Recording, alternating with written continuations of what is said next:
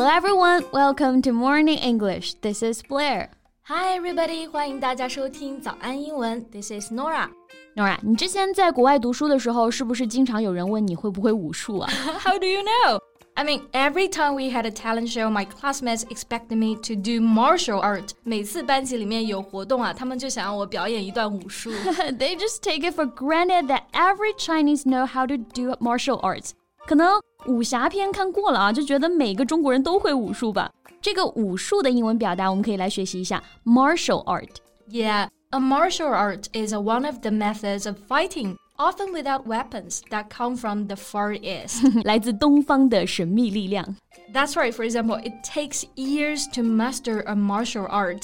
精通一门武术啊，需要很多年的时间。That's right. 诶，那说到 martial art 武术，有一个人就不得不提了。Yeah, every time we talk about martial art, people will think of the name Li Xiaolong immediately. 对，李小龙，also known as Bruce Lee. So I've watched a clip of his interview in 1965. 最近就看了一段李小龙在一九六五年接受采访的视频片段啊，我发现里面很多的表达都是值得我们学习的。哇，真的吗？嗯，那我们今天呢就一起来看一看这段采访视频以及里面的英文表达吧。在节目的开始，给大家送一个福利。今天给大家限量送出十个我们早安英文王牌会员课程的七天免费体验权限，两千多节早安英文会员课程以及每天一场的中外教直播课，通通可以无限畅听。体验链接放在我们本期节目的 show notes 里面了，请大家自行领取，先到先得。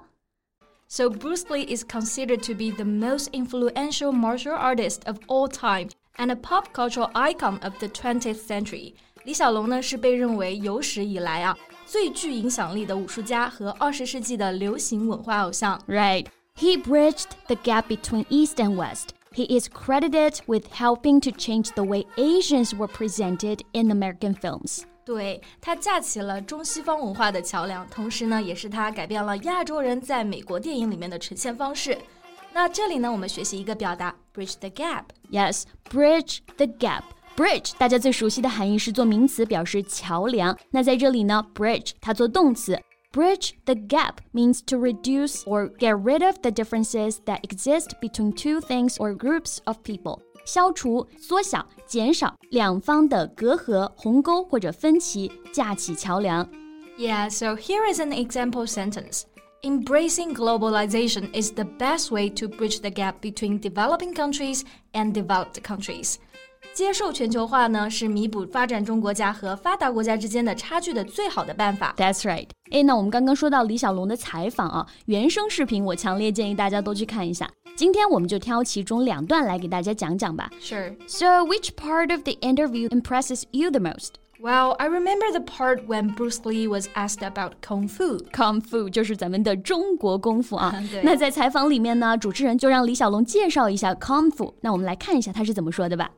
Well, kung fu is originated in China. It is the ancestor of karate and jujitsu. It's more of a complete system and is more fluid. By that, I mean it's more flowing. There's continuity in movement instead of one movement, two movement, and then stop. Cool. 李小龙是怎么说的呀？Kung Fu is originated in China. Yeah. 功夫起源于中国。Originate 动词，它表示起源、产生。 空手道和柔道那都是日本的啊，都是由它演化而来的。那这里我们学习两个表达，首先空手道 karate。K A R A T E karate and jiu-jitsu 柔道 J I U J I T S U 柔道我们也可以说 judo G U D O judo。是的，而且呢，功夫的系统呢是更加完整，动作更流畅，它是流动的，动作具有连贯性，而不是一两个动作就结束了。那这个地方呢，用到了一个词 continuity，做名词呢就是表示连贯性。动词形式就是 continue，继续。Yes, and then the interviewer asked him to the principle of the glass of water as it applies to kung fu, and that's my favorite part. yeah. 在接下来的采访里面啊，李小龙呢就介绍了功夫的奥秘。那我们一起来看看他是怎么回答的。快来你们的小本本记下来啊。well, kung fu, the best example would be a glass of water. Why? because water is the softest substance in the world, but yet it can penetrate the hardest rock or anything, granite, you name it. 对， 那它就是说，功夫可以比喻成一杯水。 为什么呢？因为水是世界上最柔软的物质，它可以击穿坚硬的东西，比如说花岗岩。那这里呢，我们来看几个单词啊。首先，第一个是 substance。So substance means a type of solid, liquid, or gas that has particular qualities。我们可以翻译为物质。水是最柔软的物质。那这个最柔软的物质呢，却可以穿过最坚硬的岩石。这里的穿过、击穿，我们就用到了 penetrate。Right. So to penetrate means to go into or through something。我们就可以翻译为穿过、进入。For example. X rays can penetrate many objects. X 光呢就可以穿透很多物体。嗯，那这个很硬的东西，它举的是哪个例子呢？Granite，花岗岩，很坚硬啊，对不对？所以后来呢，我们也用 granite 来形容坚毅、冷酷无情。Yeah, so here is how you can use it in a sentence. He's a man with granite determination. 他是一个有坚定的决心的男人。Right，来，我们看看他后面说的内容。Water also is insubstantial. By that I mean you cannot grasp or hold it. You cannot punch it or hurt it. So every kung fu man is trying to do that. To be soft like water and flexible and adapted himself to the opponent. 是的，水没有固定的形式，抓不住也捏不着，无法击打也不会受伤。那习武之人呢，都是以此为目标，像水一样柔韧灵活，因势制敌。Wow，这就是功夫的奥义，对不对？That's right, the philosophy of kung fu. 那感觉自己听完之后都学会了。嗯、那我们接下来学习一下这个单词 insubstantial。insubstantial.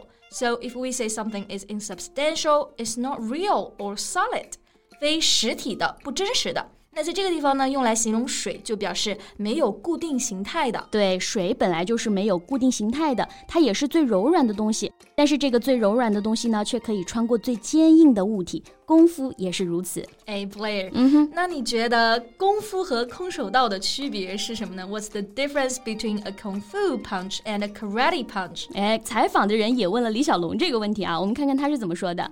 Well, a karate punch is like an iron bar, whack. And a kung fu punch is like an iron chain with an iron ball attached to the end, and it goes wang, and it hurts inside. 空手道攻击啊，就像一根铁棒，当，然后功夫攻击就像带着链子的铁球，当，造成内伤。你这个当也是非常的形象了。不过我们中国的功夫就是 Y Y D S 嘛。嗯，强烈建议大家去看一下原版视频啊。 李小龙的英文呢，虽然夹杂着一点点的口音，但是他的用词以及流利程度啊都非常地道。对，而且他采访的时候呢，只有二十四岁，但是他的态度始终是非常的大方自信。嗯，谈吐之间呢，有一种唯有经历磨练才能带来的气定神闲。Yes, sir, we strongly recommend this to you. 大家看完之后有任何的想法，都欢迎随时给我们留言哦。嗯，那我们今天的节目呢，就到这里结束了。So thank you so much for listening. This is Blair. This is Norah. See you next time. Bye. 今天的节目就到这里了。如果节目还听得不过瘾的话，也欢迎加入我们的早安英文会员。成为会员，您就可以无限畅听我们每天一场免费的中外教直播课，以及两千多节原创系统课程了。今天我们限量送出十个七天免费试听权限，试听链接放在我们本期节目的 show notes 里了，请大家自行领取，先到先得。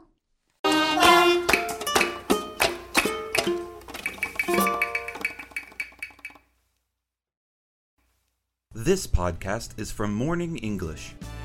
学口语就来早安英文。